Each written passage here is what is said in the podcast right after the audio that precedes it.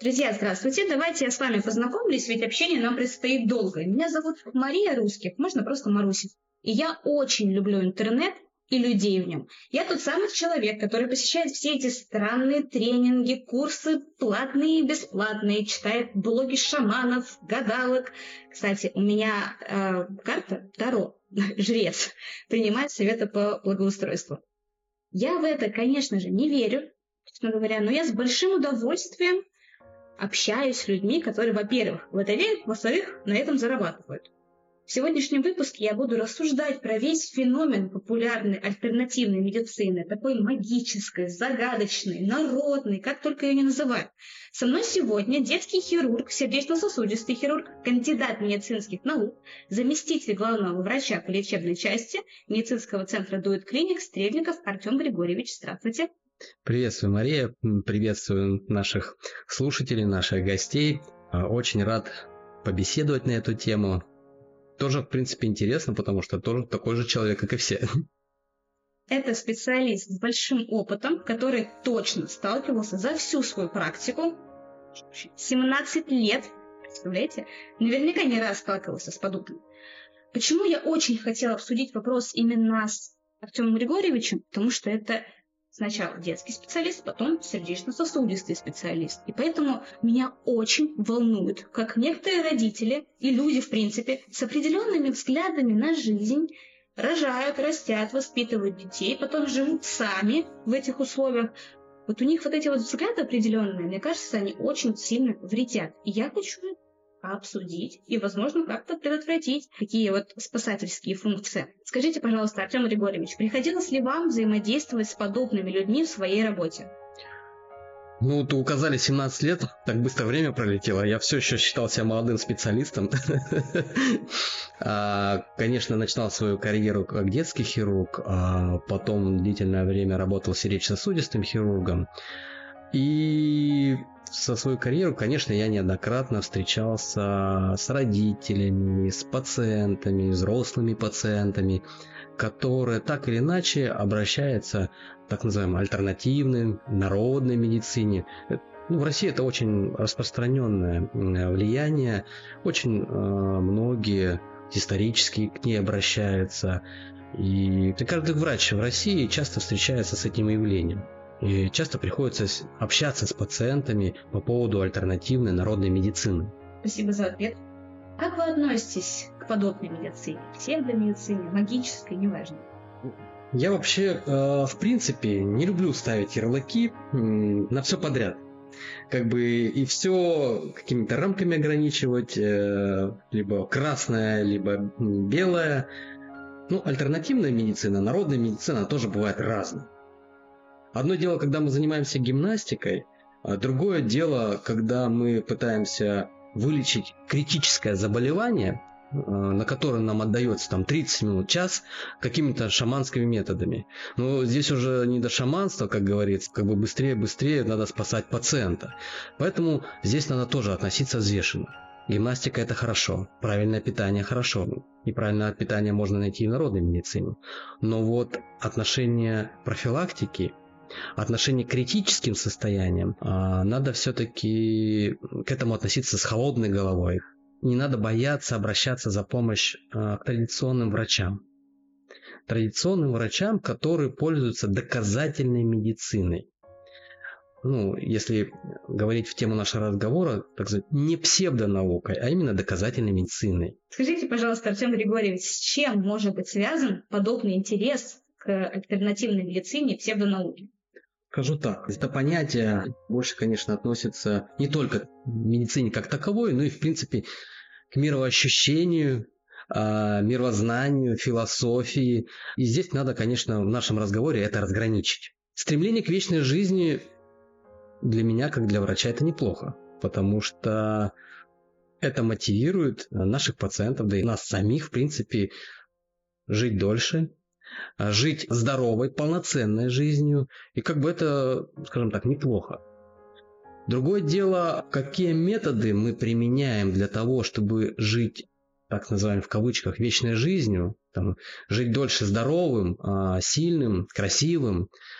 Здесь люди поступают по-разному. Некоторые люди прагматично к этому относятся, они проходят э, ежегодно профилактические осмотры, диспансеризацию, обращаются к высококлассным специалистам э, и так далее и тому подобное. Другие считают в ущерб своему времени, своим финансовым ресурсам каким-либо, а, да и просто э, в угоду своих каких-то мироощущений, что им достаточно пойти к гадалке или к экстрасенсу, либо магически себе наколдовать так называемую эту вечную жизнь. Но это я, конечно, не приемлю. Надо понимать, что чем мы больше вкладываем в свое здоровье, тем меньше риск у нас стать нездоровым, тем меньше риск у нас стать больным. В этом плане однозначно на этот вопрос нельзя ответить. Повторюсь, гимнастика это хорошо, избегать каких-то планомерных профилактических мер это плохо. Есть какой-то способ объяснить людям, почему не стоит так делать, почему не стоит избегать врачей? Врачи появились не просто так. Эта профессия, она одна из самых древних, и цель этой профессии – помочь людям. Помочь людям быть здоровыми. И эта профессия оттачивалась не в одной России, эта профессия оттачивалась во всем мире, не одно тысячелетие.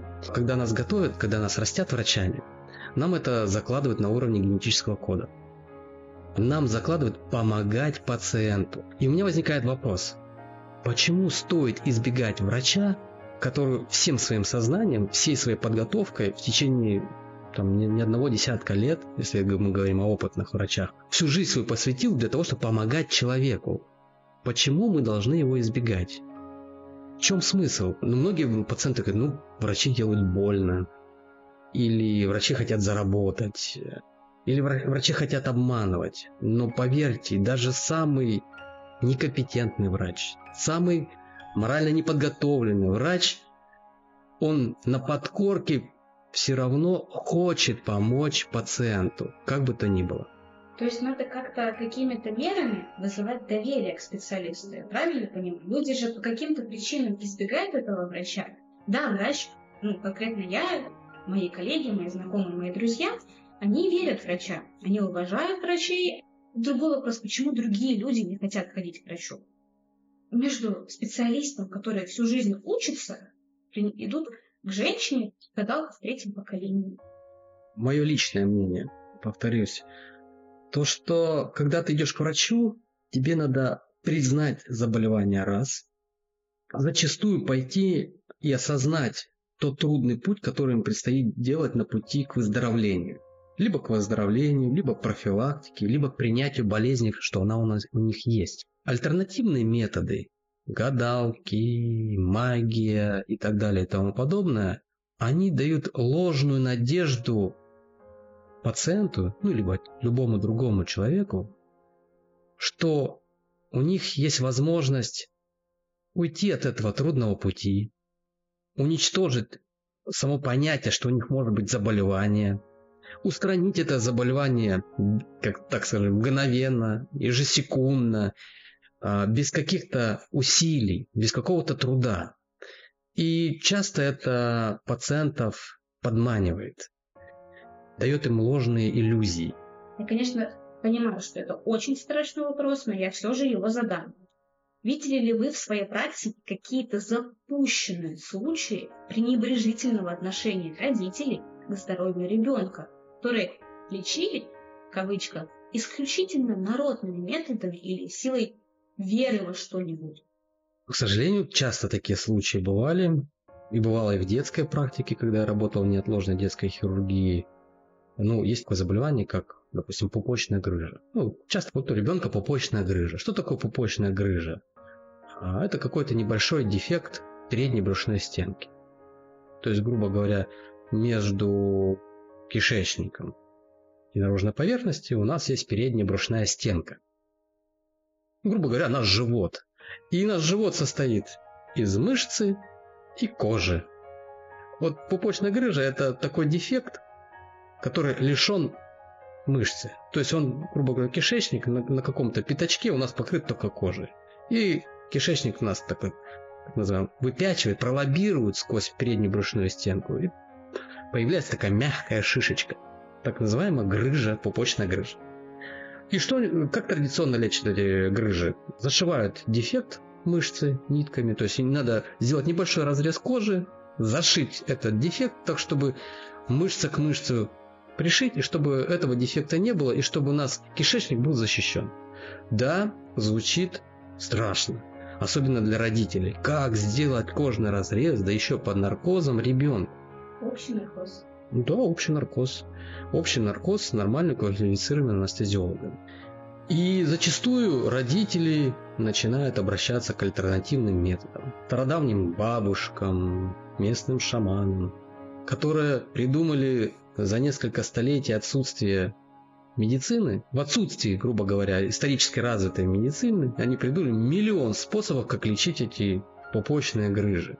Привязывание монетки, заговаривание грыжи, надкусывание, покусывание вот этого выпячивающейся грыжи. И что только с ними они не делают. Были такие случаи, когда прямо зажимают металлической монетой вот это выпячивание, и монетка 2, 3, 4 дня продавит эту кожу, делает так называемые пролежи, омертвение кишки. Очень угрозное осложнение, при которое при, приходится не только делать кожный разрез, но и в принципе удалять кусочек кишки, иссекать. Это очень-очень тяжело для ребенка и страшно. И это не только касается пупочной грыжи, это и касается там, миллион. Каждый врач, специалист так или иначе сталкивается с такими осложнениями, связанными с обращениями к альтернативным методам лечения. Ужасно это все, конечно. Может быть, у вас есть истории с тем, как именно взрослые люди губили свое здоровье какими-либо практиками? Мне зачастую приходится с такими случаями встречаться.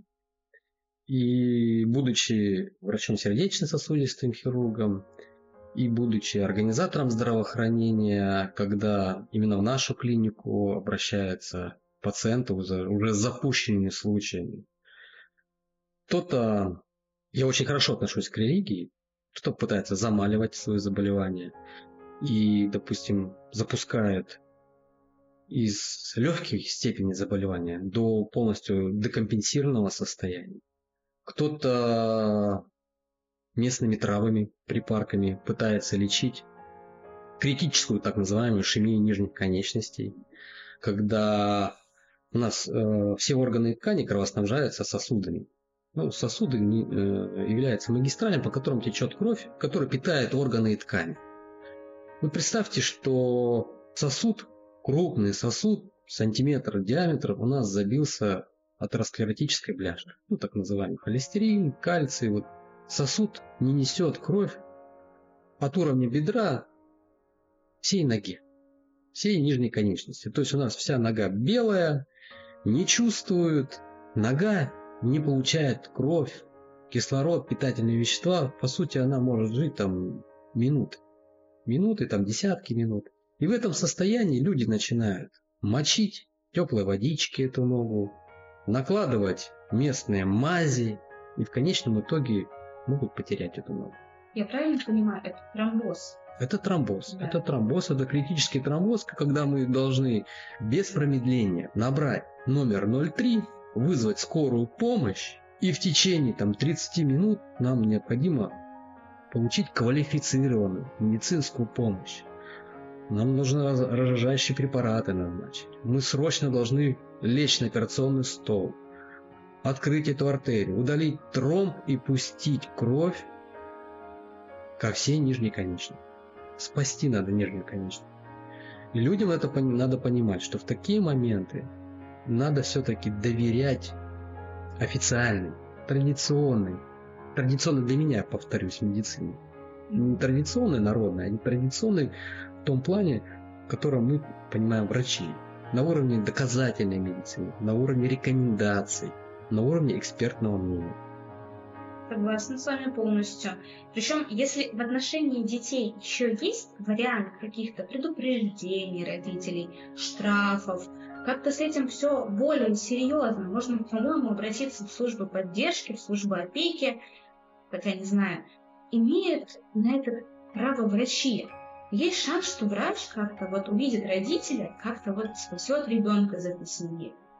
Какие-то заявления. Ну, конечно, в нашей стране, ну, это смежное понятие, так называемое, это защита детства, так называемая. Конечно, это у нас все организовано. И в муниципальных клиниках, и в частных клиниках, допустим, мы не имеем права не сообщить органы внутренних дел, если произошло там ДТП, или травма, любая травма, это все заявляется, а, мы привлекаем полицию в этом случае, мы обязаны сообщить в полицию. И в том числе и по таким случаям, когда идут какие-то... Мы видим какое-то неадекватное отношение по отношению к ребенку. Конечно, это не то, что возможно, но мы обязаны это, конечно, сделать.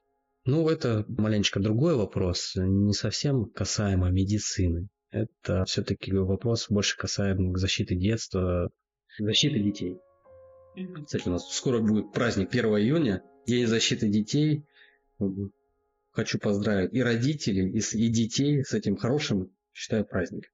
Арсен Григорьевич, подскажите, как думаете, есть ли возможность понять при покупке вот очередного курса, тренинга, какого-то вот мероприятия, какой-то вот пойти на что-нибудь, вот отдавать свои кровно заработанные деньги, действительно передо мной ценный материал, просто вот в формате научпопа, ну, который хорошо изложен, структурирован, доказан, либо передо мной уже учение, которое принесет мне вред. По каким признакам можно понять, на что вот и на что обратить внимание при покупке?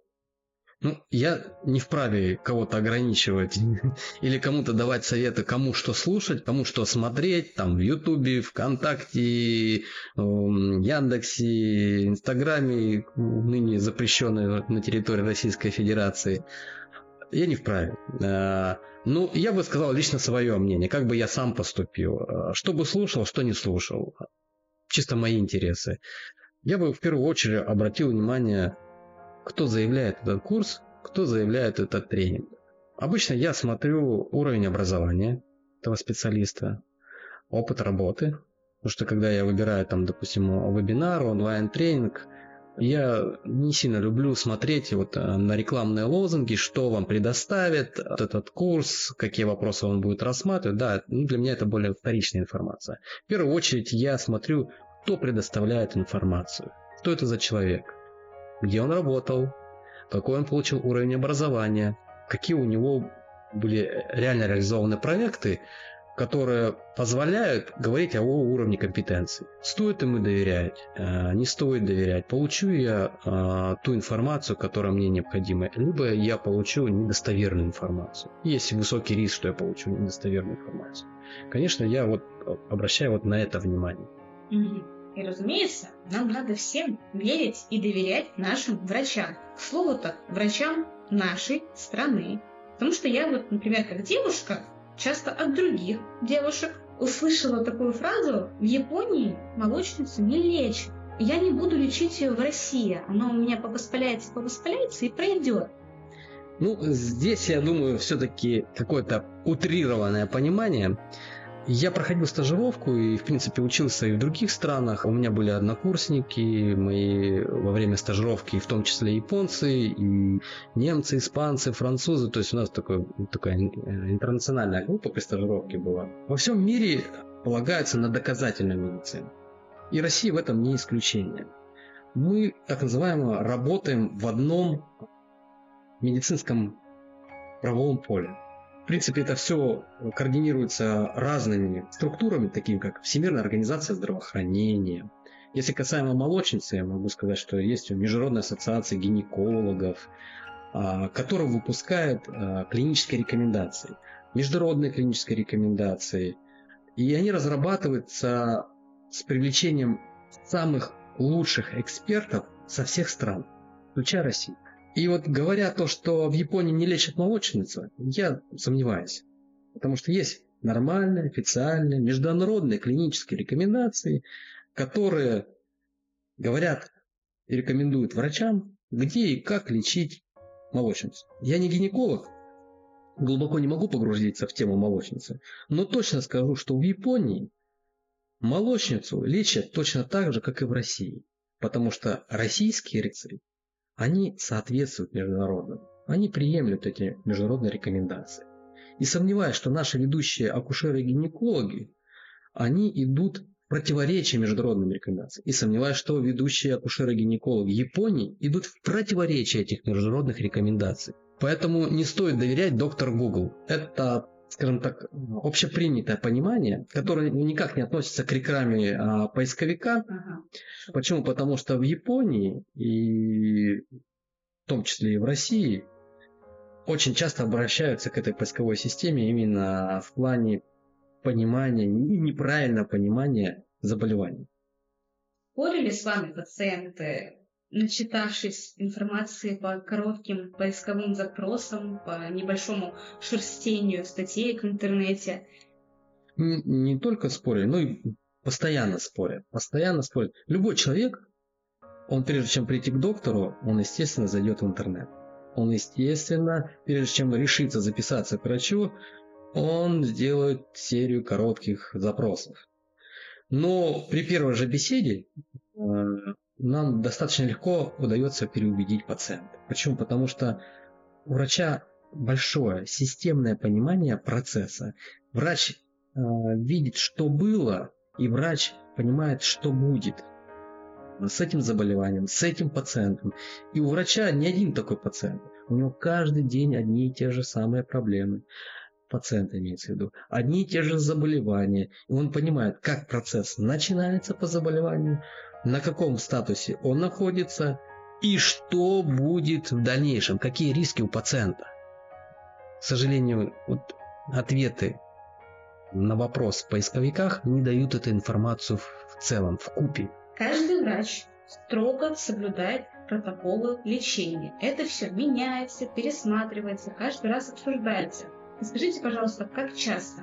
Ну, нет такого правила, то раз в день мы меняем или раз в месяц мы меняем клинические рекомендации. Медицина, как отрасль в целом, да и здравоохранение в целом, это система. Ее можно сравнивать с развитием науки. Когда мы достигаем какого-то уровня знания, когда мы достигаем каких-то уровне в технологии появляются новые технологии, появляются новые возможности э, в лечении заболевания, в диагностике, в профилактике, когда мы понимаем, что существующие методы лечения, диагностики или понимания патологического процесса уже не соответствуют текущим реалиям, тогда мы пересматриваем клинические рекомендации. Но клинические рекомендации это такой сложный процесс, Прежде чем рекомендовать какую-то новую технологию, новый метод лечения диагностики, этот метод должен быть общепризнанным и доказанным на уровне доказательной медицины. Прошу прощения за тавтологию. Чтобы это доказать, допустим, возьмем, к примеру, появилась какая-то новая таблетка по лечению заболеваний которая раньше никак не лечилась или лечилась неэффективно. Вот для того, чтобы вот эта таблетка вошла в клинические рекомендации, эта таблетка должна быть признана безопасной и эффективной. Организуются крупные, многоцентровые, рандомизированные клинические исследования. Что это значит?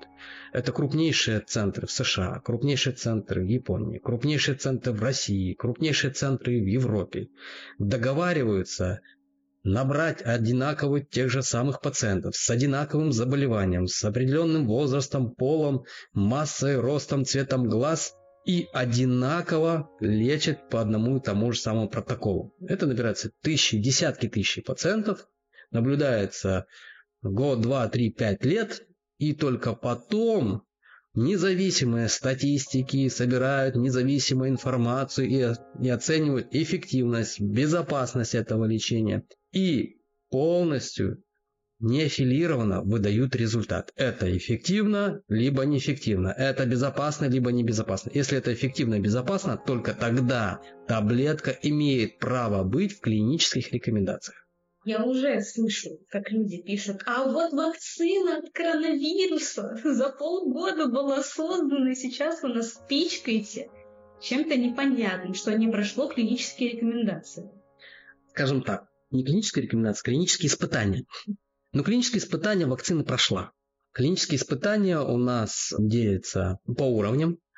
клиническое испытание первого, второго, третьего, четвертого уровня. Соответственно, оценивать безопасность, эффективность и сравнение с другими препаратами. Так вот, а, вакцины все прошли клинические испытания первого уровня. Они, у них у всех подтверждена безопасность. Клинические испытания прошли и второго уровня. У них у всех оценена эффективность. Почему? Потому что, допустим, российские вакцины, они делались не просто так же, они делались уже на общепринятых так называемых вакцинных платформах, которые уже доказали свою безопасность и эффективность. Они много лет использовались. Э, они были незначительно модифицированы, и вот эта незначительная модификация была испытана во многих центрах и была доказана на уровне доказательной медицины их эффективность. Объясните, пожалуйста, как оценивается качество современной медицины, традиционно в вашем понимании, как оценивается качество отдельно взятого врача и составленных им индивидуальных планов лечения? Контроль качества во всем мире и в российском здравоохранении, он очень хорошо прописан. Существует большое количество нормативных правовых актов, которые регулируют э, вот эту вот, вот эту функцию. Функцию контроля оказания медицинской помощи. Есть э, даже ведомство, Росздравнадзор, основная функция которого осуществляет контроль за качеством оказания медицинской помощи. Есть плановые, есть неплановые проверки. Э, нас обязуют независимости от ведомства нашей медицинской организации. Частная это, муниципальная, федеральная организация. Наш Минздрав обязует нас проводить контроль качества оказания медицинской помощи. Причем на трех уровнях. Самоконтроля, уровень заведующего отделения, а, уровень а, коллегиального контроля, так называемого врачебная комиссия, комиссия контроля качества. Мы в нашей клинике очень большое внимание уделяем именно контролю качества. И существует большое количество, назовем, чек-листов на правильное заполнение медицинской документации. Чек-листы на соответствие врача клиническим рекомендациям, как он смотрит пациента в соответствии с клиническими рекомендациями какие делает он назначения в соответствии с этими клиническими рекомендациями, стандартами лечения, которые опубликованы на сайте Минздрава, и порядками оказания медицинской помощи, которые также регламентируют, что, как, где, с кем и кому мы это должны делать. В общем, да, у нас с этим все действительно очень строго, и это контролируется на высших уровнях. И вы, дорогие слушатели, не раз, не два видели в новостях какие-то заоблачные тюремные сроки работников медицины, даже если складывается такое ощущение, что они делали то, что должны были. Опасная какая-то у вас работа, конечно. Мне нравится одна шутка на этот счет. Видела в ВК-клипах, что учитель в медицинском университете э, по праву говорит, если вы будете учить право, вы сядете. Если вы не будете учить право, вы сядете. Конечно же, это шутки шутками, Думаю, у юристов тоже так принято развлекаться. У вас как с правом, а, Артем Григорьевич? Ну, Мария, э, хочу сказать, что право и риск быть осужденным – это не самый большой риск в работе врача. Врач, вступая на путь медицины, он должен осознанно выбирать этот путь своей жизни. Потому что врач, помимо всего прочего, помимо риска быть осужденным, рискует и своим здоровьем в том числе, Допустим, хирурги оперируют пациентов с гепатитом, с вирусом дефицита человека, другими инфекционными заболеваниями. Он каждую минуту э, рискует быть зараженным. Он каждую минуту рискует э, своим здоровьем. Не только хирурги, но и любой другой врач, и терапевт, и дерматовенеролог. Мы все контактируем э, с больными людьми. И в момент этого контакта мы каждый момент рискуем своим здоровьем, здоровьем своих близких, детей, мужей, жен, родителей. Это первый момент. А второй момент. Мы постоянно встречаемся с пациентами, которые есть психологические проблемы. Мы в своей практике встречаемся с самым страшным явлением, со смертью. Мы неоднократно переживаем вот эти моменты, что однозначно на многих из нас э, отражается в нашем психологическом состоянии. Это тоже большие риски, это тоже большие проблемы, это тоже тот большой крест, который мы все несем. И поверьте, а, вот эти риски и состояния, они гораздо более страшные, гораздо более сложные в своей жизни, чем риск быть осужденным. Это не самый большой риск в работе врача. Да, есть прецеденты, да, врачей осуждают. Но врачи такие же люди, как и все. Люди разные бывают, независимо от профессии. Есть плохие люди, есть хорошие. У людей разные бывают жизненные ситуации. Кто-то когда-то оступился, кто-то когда-то проявил халатность. Но это никак не относится к профессии в целом. Конечно, я не готов сразу так, положа руку на сердце, всех сразу защитить врачей. Все врачи не виноваты, либо все врачи виноваты. Повторюсь, нету в нашей жизни черного-белого. Наша жизнь очень сложная. И в этом плане, ну, конечно, я за то, чтобы врачи были компетентными в праве в том числе. Врачи понимали и свои права, и в том числе свои обязанности. И врач должен понимать и права пациента, и обязанности пациента. В первую очередь, врач должен быть компетентным. Чем более врач компетентный, тем менее риск у него быть осужденным или привлечен за какие-либо административные, уголовные дела. Первую очередь все зависит от знания. Незнание закона не освобождает нас от ответственности. Все правильно, да, согласна с вами. Есть еще вопрос, который витает вот в этих, вот в этих всех осанках, вот в этих всех врачах, вот связан, вот он прям вот напрашивается. Это, по-моему, вообще один из ключевых моментов. Все-таки вот люди доверились врачу, пошли к нему на прием, а он ему выписывает. Вот приходит он домой, заниматься он этим поиском в интернете, что мы уже обсудили, или даже как-то у него сохранены заметки других врачей, да, и вот вдруг выясняется, что пробиотики вообще-то пустая трата денег, физиотерапия – это прошлый век, мази ваши эти после ВЛК не помогают. Вообще это все фарм-заговор, в котором у врачей договор с компаниями-производителями этих самых таблеток мазей. И вот тут что-то, видимо, люди отказываются от лечения, люди начинают самолечение, даже после операции, после посещения клиники. Вот на каком этапе вот что-то произошло не так? Вроде бы и к врачу пошел, и проверил свои знания, что-то еще уточнил, даже операцию уже провел, а вот все равно. Подытожить, если вопрос, вопрос о доверии к врачам. Мы опять возвращаемся к доверию врачам. Повторюсь, врач заинтересован в здоровье пациента. Врачам действительно нужно доверять. В этом состоит вся суть лечения в принципе. Это вот то, что вы называете комплексный и персональный подход. Это вообще правда? Реально врачи заключают вот эти вот контракты с производителями БАДов? Ну, э, может быть, и была такая тема на уровне 90-х годов, когда вот этот тренд на биологически активные добавки пошел. И когда в силу определенных экономических, политических причин у нас э, случился провал в качестве образования, а некоторые врачи увлекались. Но эта тема была, может быть, несколько десятилетий назад и давно уже поросло мхом. Биологически активные добавки – это та группа веществ, которая в рамках клинических исследований подтвердила безопасность, но не подтвердили эффективность. То есть нет данных, что эти вещества эффективны. В эту группу и относят биологически активные добавки. Может быть, до сих пор люди, врачи выписывают биологически активные добавки может быть, может быть. Но сообществом врачебным в целом, в том числе и отечественным, не приветствуется. Это, скажем так, вызывает негатив. Это запрещено. Заключать контракты с производителем биологически активных веществ, да и заключать, э, да и аффилированно как-то назначать препараты. Это противоречит врачебной этике. То есть ты должен лечить пациента беспристрастно. И в, конкретно в нашей клинике, э, будучи замглавного врача по лечебной части, я строго-настрого смотрю э, в эту сторону. Я запрещаю нашим врачам аффилированно назначать препараты, аффилированно назначать э, методы лечения преимуществом каким-то медицинским изделиям. Я не приветствую контакты э, с представителями компании. Я согласна с тем, что это в корне неверно. Но проблема ведь была 90-х и сейчас в некоторых местах в целом ведь в медицине, врачах, которые тратят уйму времени на обучение, работают на несколько ставок, реально приходится, ну, мягко говоря, нелегко.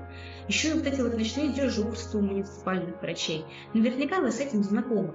Скажите, пожалуйста, на сегодняшний день как обстоят дела у ваших коллег, у врачей, знакомых?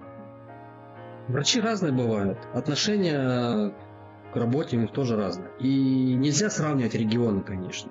Где-то это деревня Алтайского края, Якутии или Камчатки, там с такими центрами, как Новосибирск, Москва, Санкт-Петербург. И уровень зарплат по специальностям разный. Очень сильно варьирует. И кадровый дефицит раз. Поэтому однозначно вот за всех вот так вот взять и дать ответ я не готов. Но часто, ни для никого не секрет, у нас сейчас борьба за врачей, у нас недостаток врачей. Хотя для меня вопрос, почему? Потому что каждый год наши медицинские университеты, во всех крупных городах есть медицинские университеты, академии, которые выпускают достаточное количество э, выпускников, врачей. Куда они уходят, до сих пор сам не знаю. Но то, что у нас есть кадровый дефицит, да. Включая кадровый дефицит, в том числе и в секторе частной медицины. Мы боремся за врачей, мы в первую очередь боремся за компетент, высококвалифицированных врачей. Мы боремся потому, что хотим создать в стенах нашей клиники качественную и доступную медицину. Почему? Потому что в стенах дуэт клиник мы принимаем как платных пациентов, так и пациентов в рамках территориальной программы ОМС. ОМС пациент. По сути, мы оказываем ту же самую медицинскую помощь, что и помощь муниципальных учреждениях здравоохранения. Опять-таки, а, добавлю, что в государстве не все так плохо, как говорят об этом в интернете. Средняя зарплата врача в Новосибирске за 2023 год 59 884 рубля. Это почти на 30 тысяч выше, чем два года назад, по оценкам специалистов. Рады за ваших коллег? Ну, давайте откатим наш разговор на несколько десятков минут назад и вспомним, какие риски и какой трудный путь несет на себе врач и сравним среднюю заработную плату с парикмахером, менеджером в магазине, даже там электронной техники и так далее и тому подобное. И когда мы сравним эти зарплаты, они, конечно, будут сопоставимы. Но я считаю, те риски, которые несет врач, тот путь, который на себя взял врач, он несопоставимо сложнее. Сложнее больше. И, соответственно, в других странах и уровень заработной платы тоже гораздо выше. Нам, конечно, надо стремиться поднять уровень заработной платы гораздо выше, чем он существует сейчас.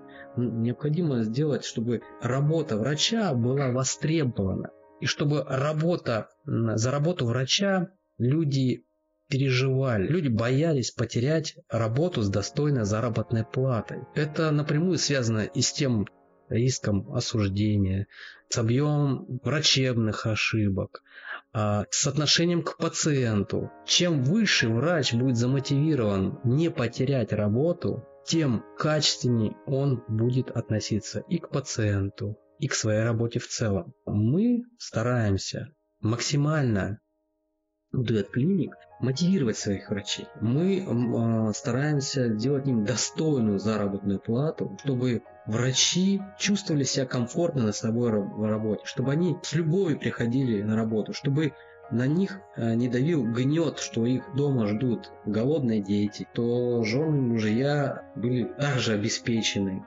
не страдали за семью. Чтобы врач на приеме думал не о своих бытовых проблемах, а врач на приеме думал о здоровье пациента. Я очень люблю врачей, на самом деле. А, вот этот уровень знаний, остроумия, кругозор, они создают такую интересную личность у человека, впоследствии врача, что с ним хочется обсуждать вообще любые проблемы узнавать их мнение по любому вопросу.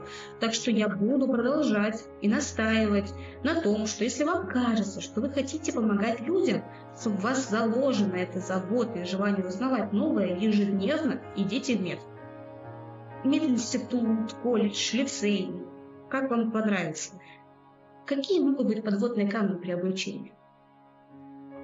Самый первый подводный камень заключен в том, что когда большая часть абитуриентов, которые поступают в медицинский вуз, это бывшие школьники. Это люди, которые еще, многие школьники еще выпускаются из школы не сформированным сознанием, без понятия того, что их ждет в будущем, насколько это труден путь, насколько этот путь сопряжен со многими лишениями. По другим специальностям можно гораздо быстрее начать работать, меньше рисков получить. Понятно, что жизнь у всех разная, но жизнь врача с первого курса очень сложная. Очень сложная, трудная, психологически и физически полна лишений. Это самый первый путь, самый первый подводный камень. Абитуриент должен это осознать. Причем осознать в полной мере, что его ждет. Я общаюсь со многими людьми, которые сейчас учатся в меди, и они говорят одну фразу «я устал». А родители им говорят, чаще всего тоже врачи, «ну ты знал, на что идешь». Нет, я не знал, на что я иду. Врачи прекрасно знают свою работу, и лично я им всецело доверяю. Я давно вылечила свои все хронические болячки, все свои заболевания. Спасибо большое я поняла, что лечиться нужно начинать как можно раньше и не принести в свою старость весь этот багаж. И, конечно же, если вы болеете, если вам плохо, если вы чувствуете какие-либо изменения в организме, сразу к врачу. Наблюдайте за своими хроническими заболеваниями, лечите обострение. Я понимаю, что идеально здоровым человеком в наше время быть невозможно. Но я все равно желаю вам здоровья. А если вы не здоровы, то вы знаете, куда идти. С нами был Артем Григорьевич Стрельников, заместитель главного врача по лечебной части медицинского центра Дует Клиник и ваша Маруся. Спасибо вам большое. Вы тоже не болеете. Всем спасибо. До свидания.